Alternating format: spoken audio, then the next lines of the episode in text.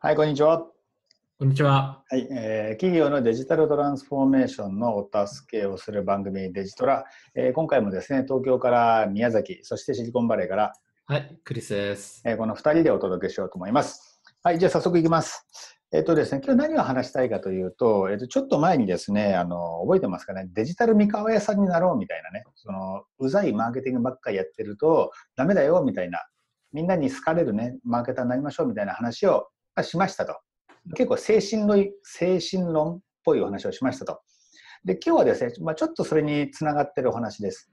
で、今日はですね、アドブロック、ね、えー広告うざいから、もうアド全部ブロックしちゃえなんて動きがですね、どんどん広がっているのでですね、ちょっとその現状を、えー調査データを使ってですね、お話ししたいなというふうに思っています。で、クリスがですね、いろいろ、えーアメリカの方のですね、ニュースサイトとか見て調べてくれたんで、でそんな、えー、と数字を見ながら話を進めていこうと思ってます。じゃあ、はいお願いします。どうも、えっと、三河屋さんっていうのは、うんサザエさんの三河三河屋さんのことですよね。そうです。はい。思い出した。はい。そうですね。あの、まあ前回そのアドブロックがうざいとか、あの、デジタル広告の信用性とか、うん。まあいろんな、なんかいろんなこう、コメント、オピニオンがすごく広がってるっていうことで、うんね、軽く触りました、触りましたよね。うん。で、あの後、あの、まあ、いろいろちょっと調査したんですけども、アメリカとか英語圏の中では結構その、アドブロックっていう、その、うん。その、まあ、Chrome のプラグインだとか、うんまあ、モバイルだったらそのままモバイルのそういうアドブロックするブラウザーっていうのが結構、あの、流行り始めていて、うん。でそれを使用してるユーザーがこう伸びてると。うん。それがどう、どう、どういうふうにこう、うんあのユーザーに影響を与えるのか、もしくはアドバタイザーとかにどういう影響を与えるのかっていう、まあ、結構そういう考えさせられるようなこうデータがこう出てきて、うん。そう、だからアドブロックのこののの伸びるっていうこう背景、うん。もうちょっと踏み込んで、ちょっと話したいなと思って、はい。うんはい。じゃあちょっとなんかいくつか、えースライドも作ってもらったみたいなんで。あ、シェアしましょうか、じゃあ。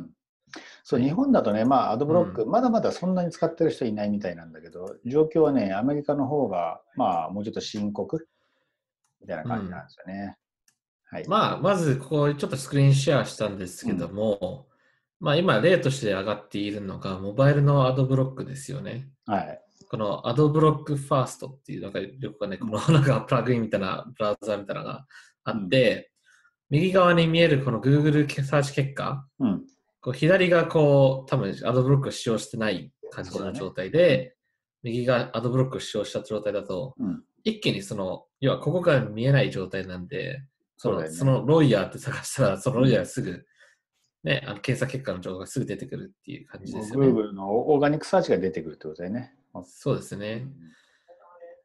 で、あの、あの結構、これを調べてる間に一つ上がってきたトレンドとして、はいはい。あの、ブラウザーメーカーが結構そういう差別化っていうことで、うん。そのブロック、アドブロック機能っていうのとかね、うんプライバシー機能とかいろんなのを強化してきていると。おで、これは一つあの、Firefox、要はモチラ、モチラ社が作ってる、そのう、ん。モバイルでアドブロックアプリみたいなのがあって、それがフォーカスってやつですよね。うん。でこう綺麗なこうブラウザ、モバイルブラウザみたいなの作っていて、これが結構面白いなと思いましたよね。まああれだよね、Firefox はブラウザーシェア、まあ、まともに言っても勝ち目ないから、ちょっとこういうところでシェア伸ばそうかっていうか、ユーザーにつけようかみたいな、なんかそんな感じなんだろうね、きっとな。そうそうそうそう、うんしかもそれスピード感もありますよみたいな。うん。 automatically block ads and うん other web tracker、要は web トラッカーも殺しちゃうみたいな。お要はプライバシーとかそういうのも機能も殺しちゃうみたいな。うん。強化するっていうことで、で、んそれをすることで、モバイルが、のローディングとかも速くなりますよ、みたいな、そういうことですよね。うん。で、その中で、この AdBlock Plus っていう、こう、一つの、要は、ブラウザーですよね。モバイル限定のブラウザー。うん。多分彼らは多分、あの、Chrome のとかのプラグインも作ってるんですけども、独自のブラウザーみたいなのを作っていて、うん。要は、あの、モバイルでこう、ウェブ観覧するときにこれを使うとうん。安全ですよって、 ad が消えますよ、みたいなことですよね。で、実際どういうふうに、あの、なるかっていうとあ、の、うん YouTube 見てない人はちょっと見え見えに見えないんですけども、うん。まあ、具体的に新聞紙とか想像すると、ニューヨークタイムズでね、例えば例を取るとですよね、うんあの、新聞紙の、要はフロントページですよね。うん。ホームページ。左上とか右上というもうバナー広告があり、うん。一番目目に飛び込んでくるのがこのでかいバナーでビデオが入ってますと。うん。うんここの例だとトヨタの車が出ていて、実際のコンテンツは、その 一番こうメインの、なんなんなんですか、このメインの記事が、うん。うん。要は3分の1も出てない形ですよね。うんそう。そうするとアドブロックを使用するとですね、うんまあ、すっきりニューヨークタイムズの文字しかか上ヘヘッドラインがそれしかなくて、ね本当に新聞みたいにこう綺麗な形でこううんレイアウトされてる感じ。う。うんん。だから一切このトヨタっていうのが消えちゃって、ね。一気にもう目に入ってくるのがヘッドラインですよね。うん。あのメインの記事が入ってくる。でも本当に新聞っぽく見える感じですよね。うん。で、マーシャブルっていうこうアメリカだと人気なサイト、うんライフスタイルとかテックとかそういうサイサイサイトなんですけども、まあ、上のバナーが消えることで、コンテンツ、下のコンテンツがよく見える見えるみたいな。そうだね。で、右側のそのうん。300×250 みたいなこのバナーがあるんですけども、それも消えることで、右側が全部コンテンツがいっぱい並んでると。そうだね。うん。うん。いや、コンテンツいっぱいありますね、みたいな。うん。要はない方が本当に好きで見えるっていう、ちょっと皮肉な、そう あれで、うん。で、まあさっきも言ったように、オペラっていうブラウザーもやっぱシェアないんですけども、やっぱスピードで、スピーあの、アド。ドブロックもやってますよっていう、うんそういういろんなこう差別化できるようなね、ところで、うん。Chrome だとか、サファリとかいろんなところにこう、強みを出す、要は差別化して強みを出したいっていうところがうん。目に見えてますよね。で、アドブロッカーは、あの、遅いみたいな。うん そうそう、そういうような、こう、対決策。うんなるほどね。アドブロッカー入れればアドはなくなるんだけど、でも遅いと。でもオペラはアドがなくなるプラス早いっていうことね。そうん。う。まあ、何が本当なのかちょっとわかんないけども、うんうん要は、そこら辺を売りにして、こう、あの、差別化してるのが結構見えてきてる。はい。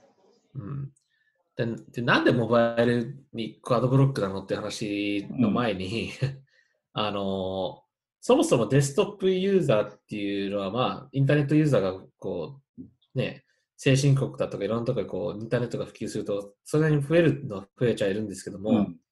あのモバイルの方が、まあ、多分皆さんご存知の通り、2015年あたりが結構スマホがうん。世界でこうリリース、ね、あの、使ってる人が増えてきてるっていうことで、そそそうなってくると、その、もあの、モバイルブロック、アドブロックの使用率はデスクトップユーザーよりも多いっていうか、その、うん。アドブロックの中でも、モバイルのこの過激な伸びがうん目立つ。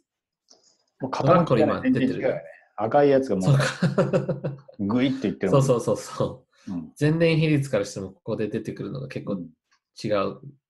December 2015、16に比べて、もう、うんえっと、142 million から615 million 上がったとか、なんかすごいなんか過激な番号がね数字が組んでってるんですけど、はい。うん。そう、結構使用率がすごく増えてるっていう。うん。で、デスクトップもデスクトップで結構、その、あの、仕方しちゃいけないのが、うん。その、モバイルの使用率が増えてる分、デスクトップの使用率も減ってるっていうのは、うんまあ、しょうがないんですけども、うんその使用率が下がってる中、それでもデスクトップユーザーの中で、うん。アドブロック使用してる人が増えてるから、うん。そのデスクトップ内の使用率、アドブロックの使用率も増えてるっていうことも結。背景にあるっていう。うん。まあ結局もうモバイル見でも PC 見でももう増えてることが増えてるってもうこれ間違いないわけやな。そう。うん。で最初、あの子英語圏っていうことをちょっとプチラって僕ちょっと言ったんですけども、うん。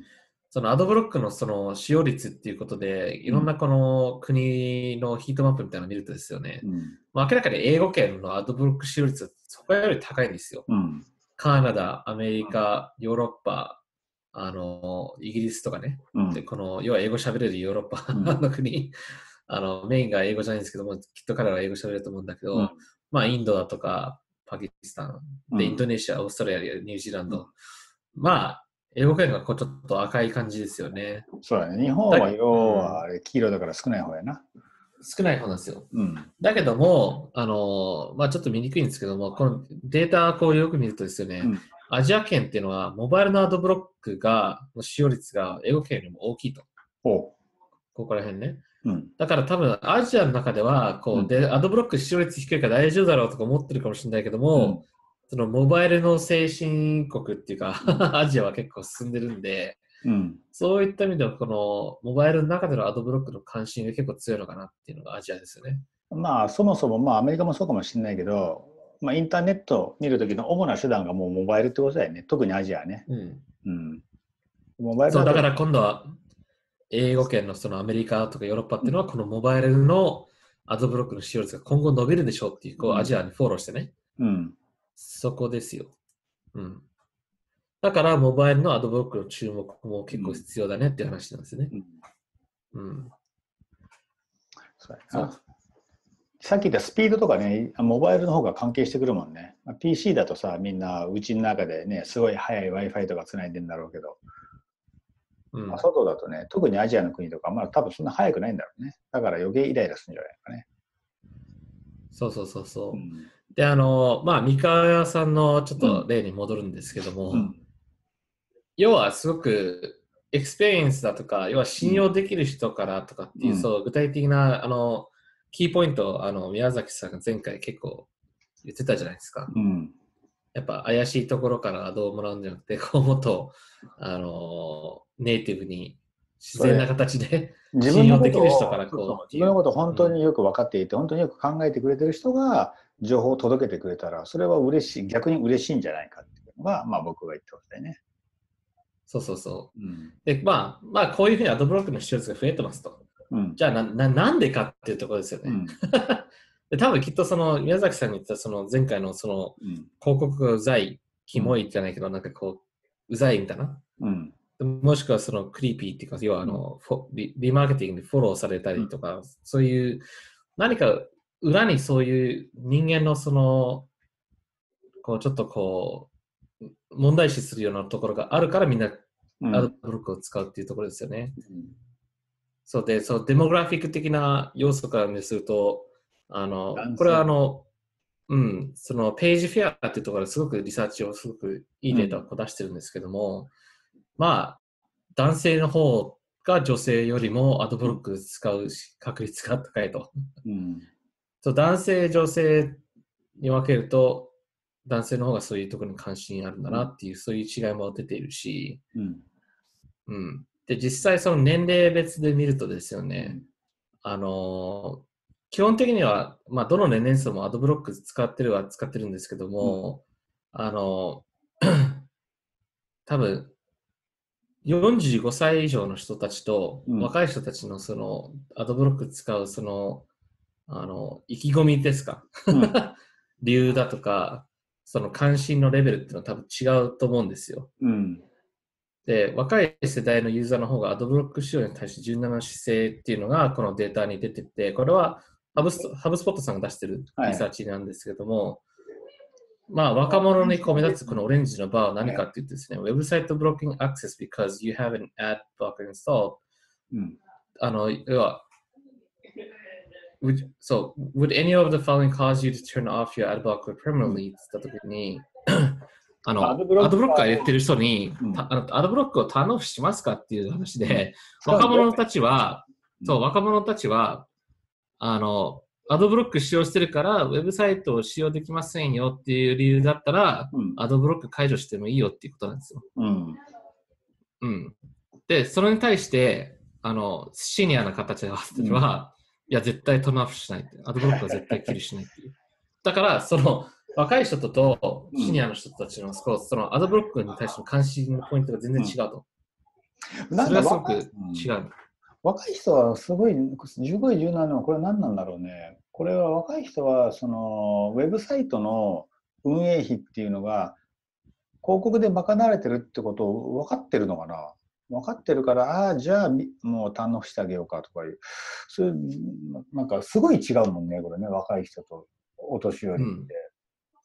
55歳。多分、あの、コンテンツの、うん。あの、吸収する、要は、コンシュームする場所っていう、その、のなんなんだろう。場所の感覚うんっていうのが若者とシニアに違うと思うんだよね、僕は。うん。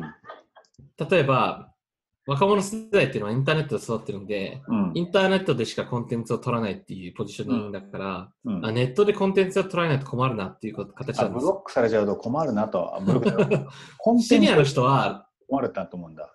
そう。うん。シニアの人っていうのは多分テレビや広告、新聞、うん。ラジオ、いろんなオプションがあるから、うん。そっち見りゃいいやと思っちゃうね、そっち見りゃいいやとか、でネットは怪しいとかさ、そういうネットっていうのはニューなメディアだから、うん彼らにとっては。うん多分先入観が違うんだろうね、若者とは。うん。このちょっとグリーン、一番でかいのは58%は何なんだ ?I wouldn't, I like having control of my own internet experience か。そうか。じゃあ、年取ってる人は、アドブロックをターンオフなんかしないって言ってるわけね。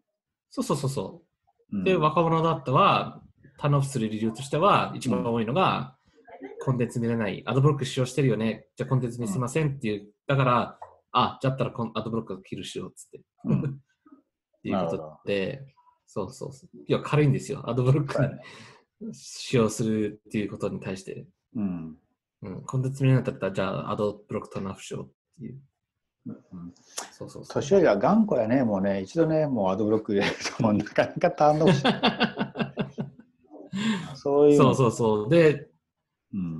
うん、そう、頑固なんですよね。うん けどいいことですよ。やっぱセキュリティとかいろんな問題視とか、ね、考えてる上で、そういう姿勢を取るっていうのはね、はい。あの、インターネットを運営してる人にちょっと考えさせることなんでね。うんうん。で、次のスライドに見せてるのがこれですね。Why do you use an ad blocker? なんで使ってるのっていうことを、まあ大事な質問ですよね。うんまあ、どの年齢見ても一番高いのが、うんアドはうざいと。うざいと。インチューシブっていう。それが一番出てくる。どの年齢層見てもそれが一番出てくる。うん。うん。そう。で、どそうで、その割が一番高いのがやっぱシニアですよね。うんそうだね。うんオフェンシブだとかね、アドがアノイングっていう、そうパーセンテージ見るとうん45以上が高い。ううんん。若い者に比べたらね、そういううんなその数字自体が高いんですよね。まあ確かにもう本当アドいっぱいあるサイトとかあるからね。なんかどこがコンテンツなんだよみたいなのは、コンテンツ面積の方が少ないみたいなとこ実際あるからな。こう思われちゃうのも。まあしょうがないかも。うんうん。これがまさしくそのあの宮崎さんが前回言ってたそのうざい、うざがれ、うざいと思われてるっていうようなそのデータですよね。うん。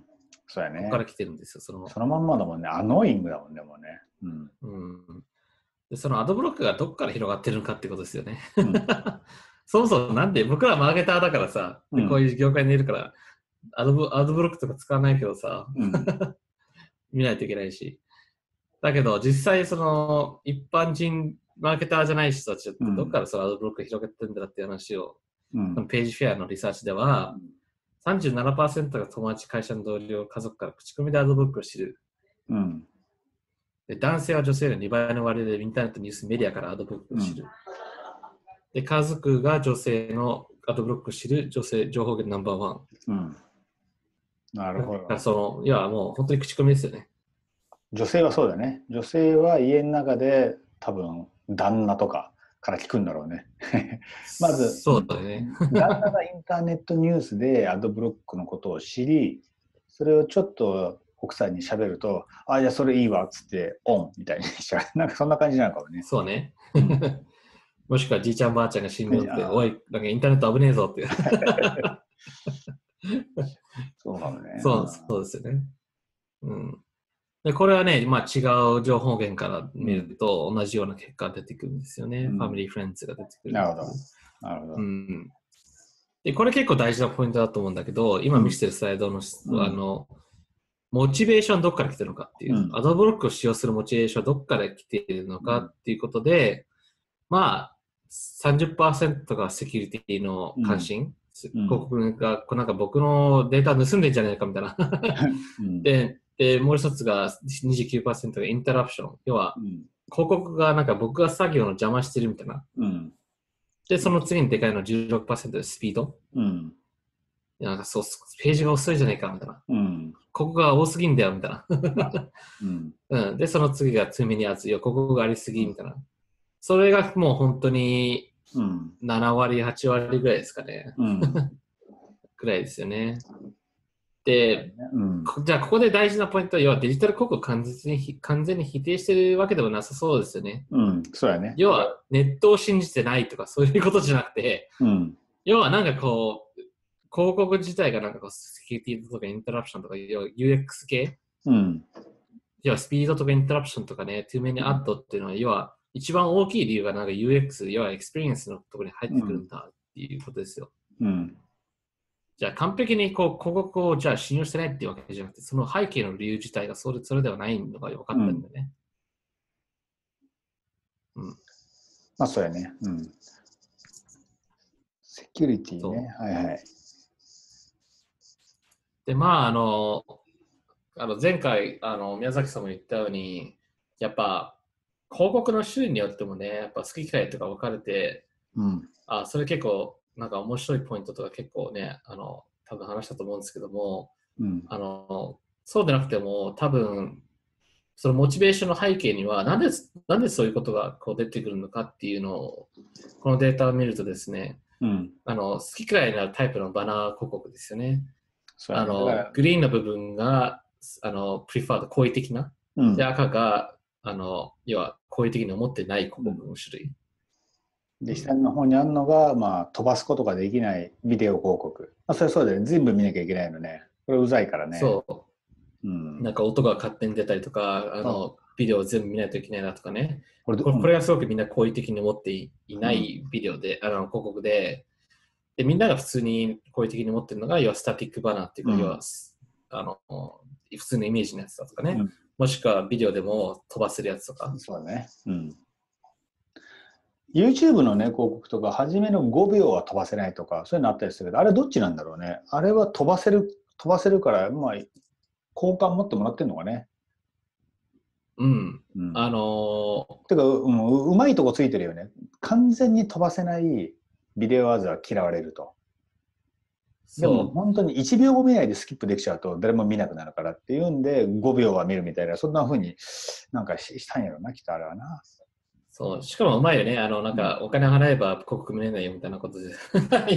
いや、本当にクレーマーの、クレーマー、多分、うん。クレーマーになればなるほど、多分一番広告じゃないけど、ビデオを使用している人たちで、うん。その人たちをこう、文句言わせないように、やっぱうんお金払ったら広告見なくてもいいよ、みたいな。うん。うん。けどやっぱそういう人、そういう人たちになればなるほど、多分きっとその、インターネットビジネスと結構広告でうん。コンテンツとか作られたり、ジャーナリストが、給料が、うん。そういうページビューザーとか、広告費用から、そういういろんないろんなとこからこう、お金が来てるっていうことで、うん。やっぱ、サポートしたい人たちは本当にサポートしたいと思ってるんだよね。うん。うん。だけど、バナー、その広告自体がエクスペリエンスをこう、うん妨げるようだとなんかすごくうざいみたいな。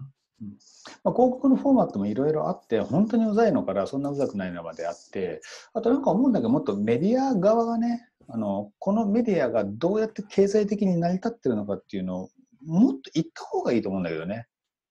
まあ、もちろんあの、少し考えればみんなわかるんだけどでもなんかねもっと自分たちのことをそうアピールすればいいのにって僕は思うけどな。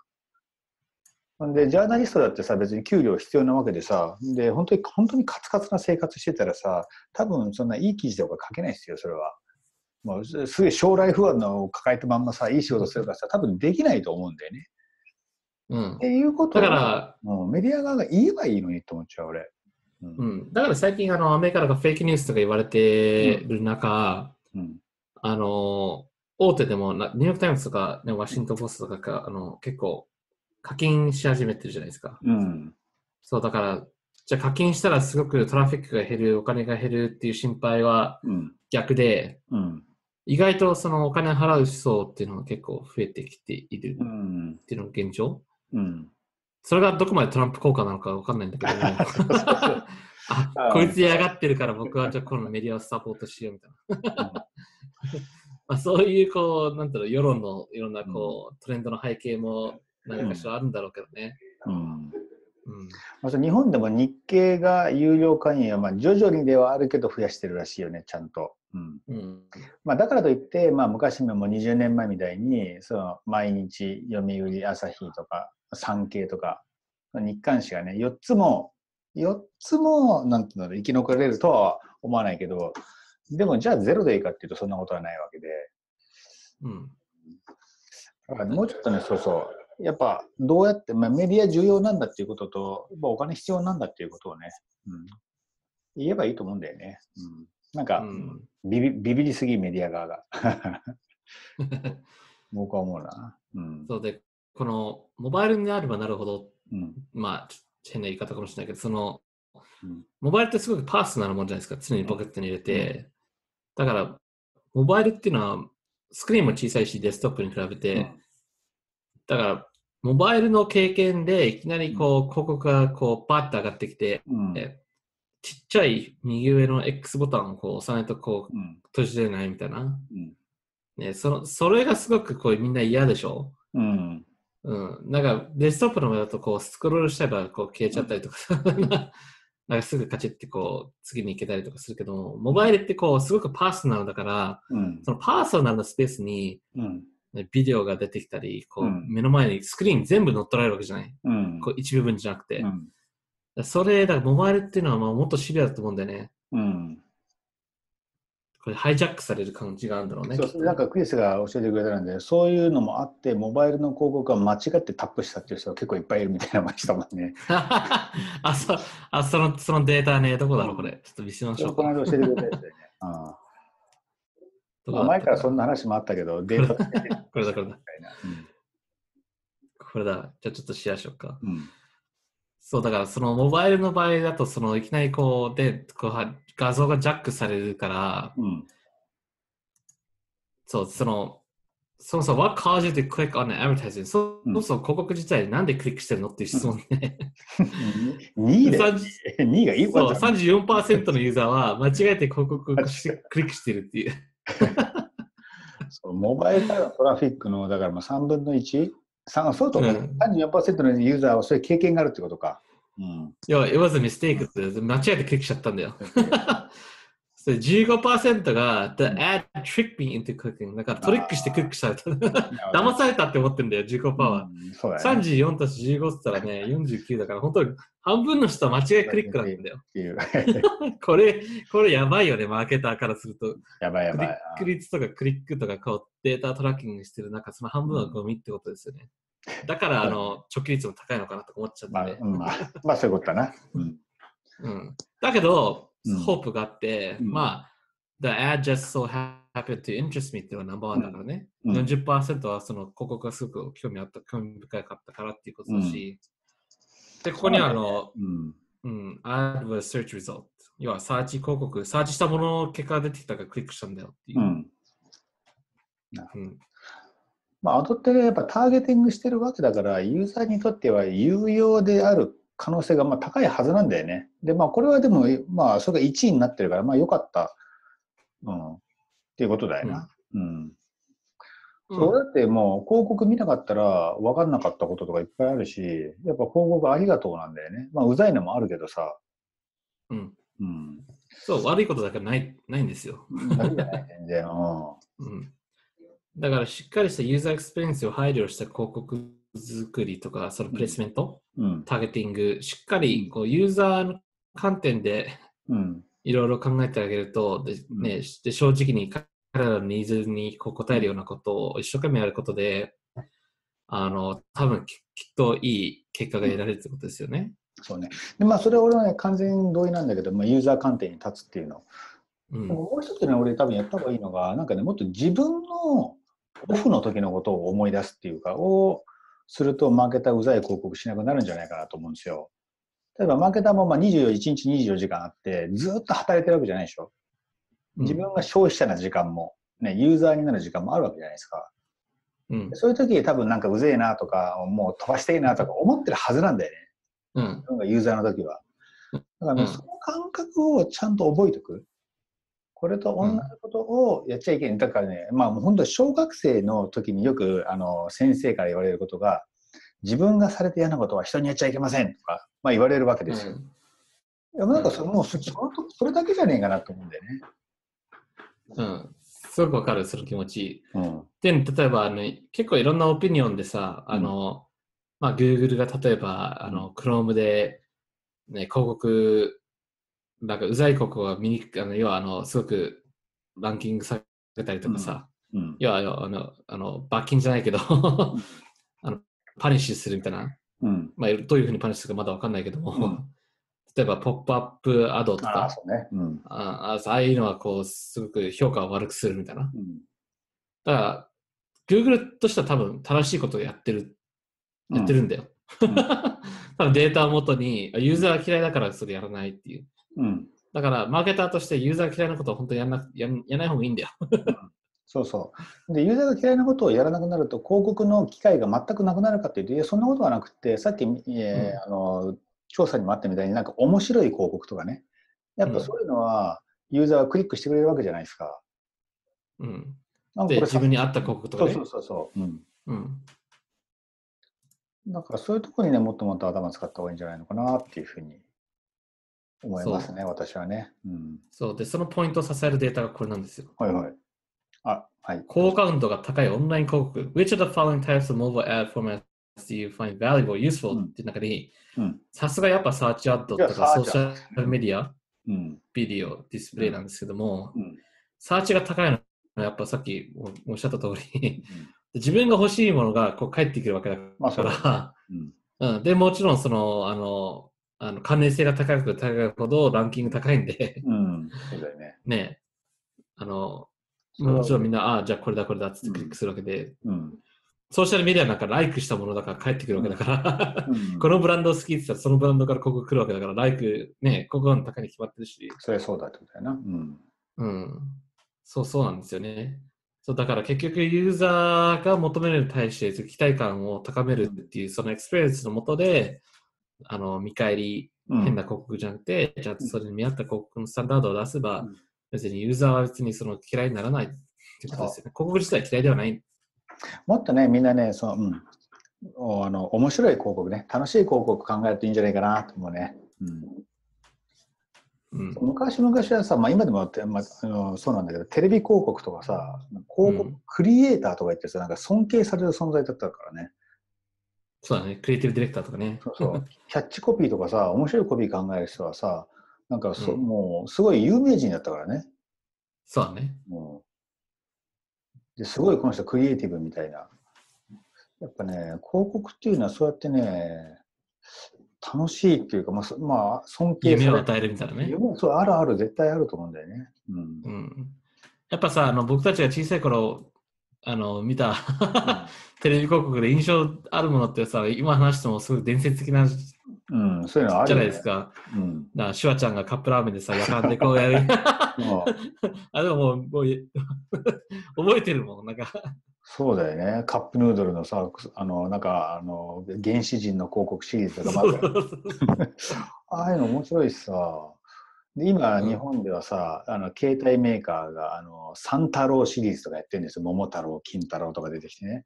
うんああいうのさ、いや、広告として面白いよね。う。うんん。なんかまあ、ああれと同じだけ予算をね、一つ一つのウェブ広告にかけられるとは思わないけど、うん。でもちょっと頭の使い方をね、ちょっともうユーザー楽しませるみたいな。で、楽しませながら自分のブランドのことを覚えてもらうみたいなね。そうそうそうそう。はいクリエイティブね、忘れないでね。っていうことで、そうそう、この間、これもね、1ヶ月ぐらい、あもうちょっと先に行かない、あの、ツイッターの投票、ポールっていうのをね、あのいよいよプリンシプルでも、あの、今日から始めましたんで、えこれの答えることが楽しいな、みたいなね、思ってもらえるようなの、ちょっと、あの、みんなで集まってですね、ブレスとしていくつか考えたんで、この先1週間に1回出てきますんで、ちょっと交互期待。楽しみにしてます。クリスはね、でもね、住んでる場所がね、東京、あ、日本じゃないからね、あの、ターゲティング外です。クリスはそこにいるんじゃね、あの、ツイッターいくら見ても出てこないはずです。じゃあ、あの、日本の皆さんイメ。ージを、イメージシェアしてください。あ、そうですね。イメージでシェアしましょう。はい。はい。ということですね。はい。はいというわけでですね、じゃあ今日はまた、えークリスの方からアメリカの状況、特にねあの、アドブロックですね、の状況なんていうのを数字とともに教えてもらいました。えーじゃあ今日もですね、えーっと、じゃあ情報を、えっと、東京から宮崎、そしてシリコンバレーからは、はい、クリスです。えね、お届けしました。それではさよなら。